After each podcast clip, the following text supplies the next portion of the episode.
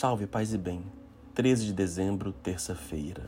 Proclamação do Evangelho de Jesus Cristo segundo Mateus. Naquele tempo, disse Jesus aos chefes dos sacerdotes e anciãos do povo: Que vos parece? Um homem tinha dois filhos. Dirigindo-se ao primeiro, ele disse: Filho, vai trabalhar hoje na vinha. O filho respondeu: Não quero. Mas depois mudou de opinião e foi. O pai dirigiu-se ao outro filho e disse a mesma coisa. Este respondeu: Sim, senhor, eu vou, mas não foi. Qual dos dois fez a vontade do pai? Os sumos sacerdotes e os anciãos do povo responderam: O primeiro. Então Jesus lhes disse: Em verdade vos digo que os publicanos e as prostitutas vos precedem no reino de Deus. Porque João veio até vós num caminho de justiça e vós não acreditastes nele.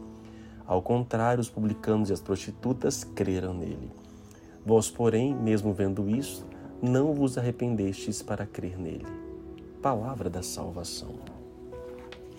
Hoje a liturgia da igreja celebra uma grande santa, uma grande devoção para o Brasil e o mundo afora, Santa Luzia, padroeira das vistas. Oremos a ela que interceda por cada um de nós e que possamos saber enxergar o que devemos enxergar, de modo especial o evangelho de hoje, misericórdia. Difícil. Jesus aqui é duro. Ele fala da parábola então de dois filhos. O primeiro que disse que vai trabalhar na vinha, que na verdade é o povo de Israel, esse aqui, que se coloca à disposição para servir, mas depois acaba restringindo. E por, o segundo filho, que segundo a comparação de Jesus, é aquele que disse que não, não, não aceitou a aliança, não aceitou os mandamentos, não aceitou a, a linha judaica, mas, por outro lado, trabalhou na vinha. Essa parábola essa aplica a depois, né? Jesus até explica por que esses dois filhos, né? Então, as, os publicanos e as prostitutas é, são aqueles que, de fato, disseram que não iam trabalhar, mas trabalharam.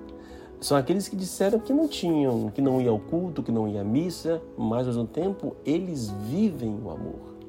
Eles são mais abertos à caridade. Em compensação, aqueles religiosos acabam sendo mais duros. Gente, isso se repete. É como se fosse uma religião da aparência e da realidade.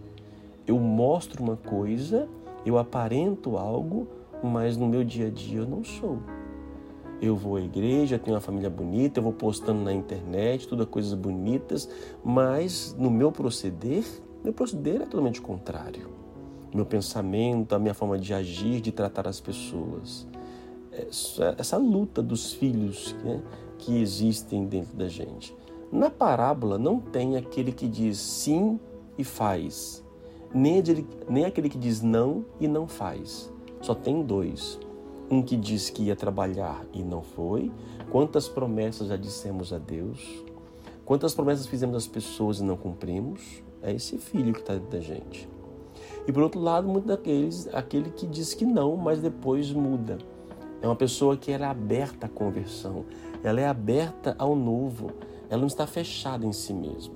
E muitas pessoas, em nome de uma religião ou em nome de uma fé, se tornam fechadas, se tornam absolutas, não tem caridade. É muito comum hoje você ver em posturas de, de pseudos religiosos, independente de nível, pessoa, mas que o comportamento não condiz. Então, cuidado. Sim, nós temos erros. Todo mundo tem o seu erro, todo mundo tem o seu pecado. Faz parte da nossa existência. Mas é, está aberto, atento à voz de Deus, aquilo que Ele nos pede para poder modificar. Diz aqui, né? Os publicanos, eles, eles ouviram, eles perceberam a voz de João. Eles mudaram, colocaram, mudar, procuraram ser mais justo, abandonaram o pecado. Mais uma vez, o sinal de justiça Justiça para Deus é muito forte, gente. Então, o que é justo, seja justo, porque a injustiça não tem lugar no coração de Deus. E aqueles que praticam serão realmente castigados, ou será irão colher as consequências dessa mesma medida. Oremos.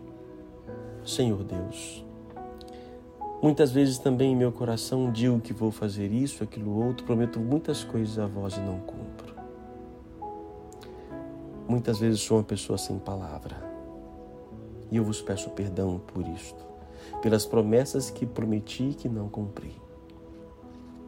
Peço perdão pela minha preguiça de muitas vezes dizer que não vou fazer, mas depois sou convencido pela vossa graça em fazer.